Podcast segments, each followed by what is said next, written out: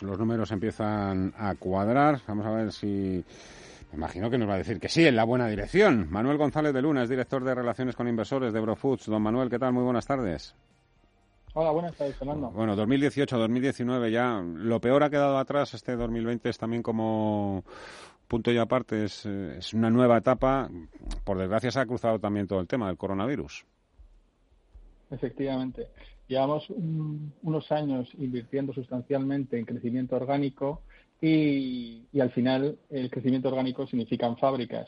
Eh, montar una fábrica no es cosa de un día y, estamos a la espera de abrir esas fábricas y se, se empieza a notar en rentabilidad. En, efectivamente, por el camino se ha cruzado el efecto COVID. Pero tampoco renuncia, me imagino, al crecimiento inorgánico. ¿Qué hay, por ejemplo, de aquella operación que se quedó, no sé, eh, hablo un poco con desconocimiento, espero no meter la pata, pero aquella oferta que iban a hacer ustedes por pastas gallo?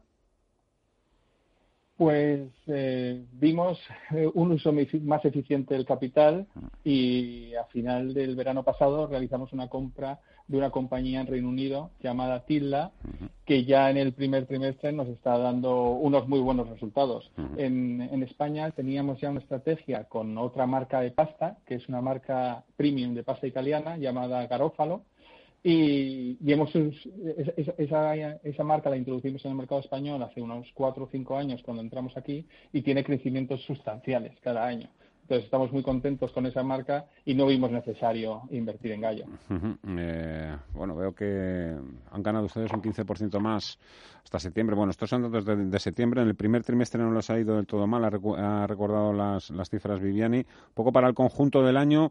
Eh, ¿Se ve muy trastocado todo el tema por el tema de coronavirus? O incluso ustedes prevén mejorar a nivel de facturación, a nivel de ingresos, precisamente debido al confinamiento? No, tengamos en cuenta que la empresa tiene un perfil muy internacional.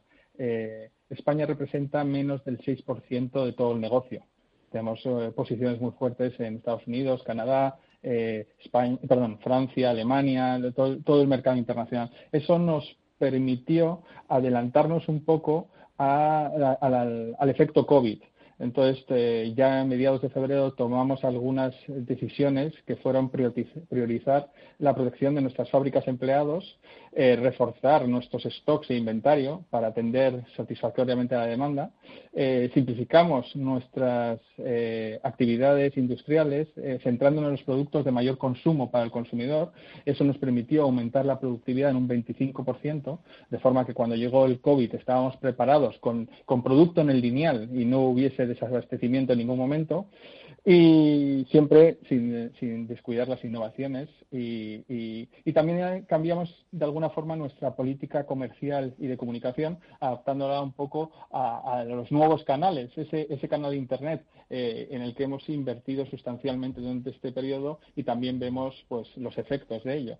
Eh, Seguimos, sin embargo, también trabajando en, en, en, inversiones industriales, como decía antes, en las fábricas esas que llevamos un tiempo invirtiendo y, y una vez pase este periodo de, del confinamiento y del estado de alerta, continuaremos invirtiendo en ellas.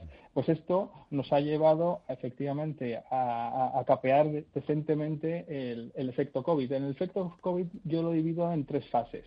Hay una primera fase de acopio, en el que hubo crecimientos eh, brutales de la demanda, llegamos a ver crecimientos de más del 100% en país a país entre los que estamos, en, sin embargo fue muy corto en el tiempo, no fueron más de una, una o dos semanas.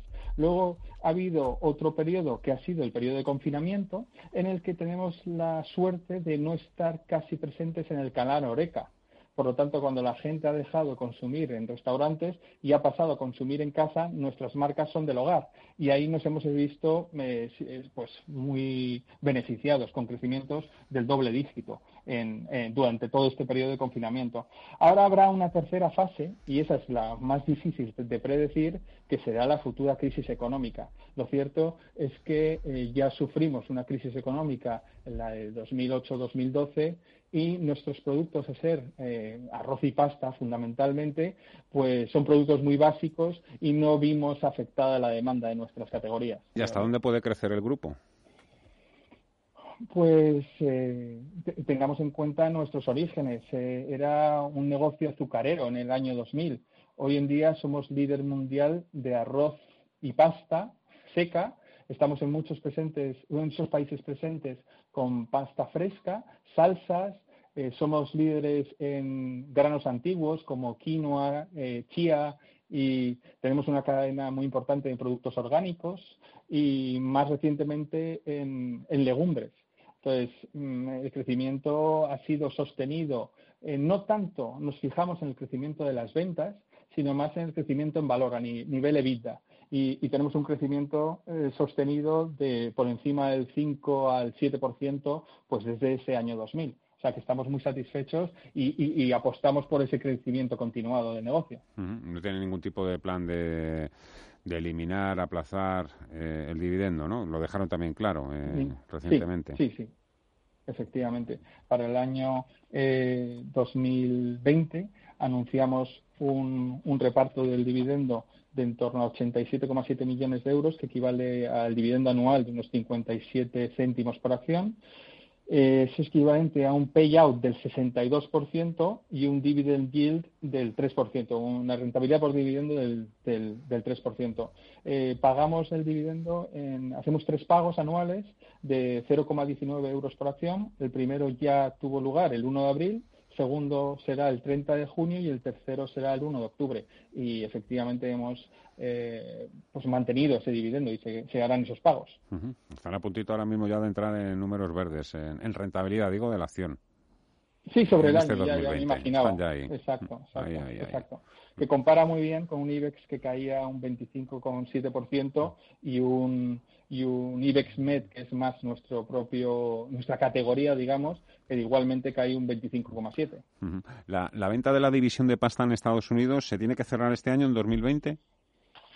Eh, eh, no tiene por qué. Estamos a la espera de, recibir alguna aproximación de, posibles compradores y el efecto COVID pues está retrasando ese, ese calendario.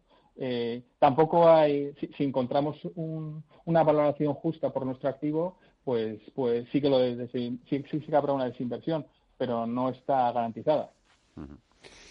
Pues... A un buen precio, a un buen precio sí que la venderemos. Efectivamente. Manuel González de Luna. Y lo que está claro, lo que está claro es que nuestro negocio de pasta en Estados Unidos también está viéndose beneficiado por este efecto COVID.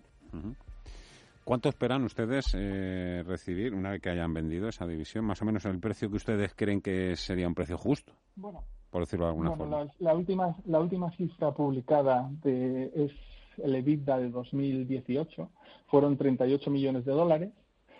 Y nosotros cotizamos en bolsa unas 10 veces EV EBITDA. No nos gusta vender por debajo de nuestra valoración. Pues, eh, eh, ahí tiene más o menos eh, a, que podríamos esperar. Muy clara, muy clara la respuesta. Manuel González de Luna, director de Relaciones con Inversores de Ebro Foods. Muchísimas gracias, que siga yendo todo, todo bien, que se cumplan sus deseos, sus objetivos y hasta otra. Muchas gracias. Muchísimas gracias, un placer.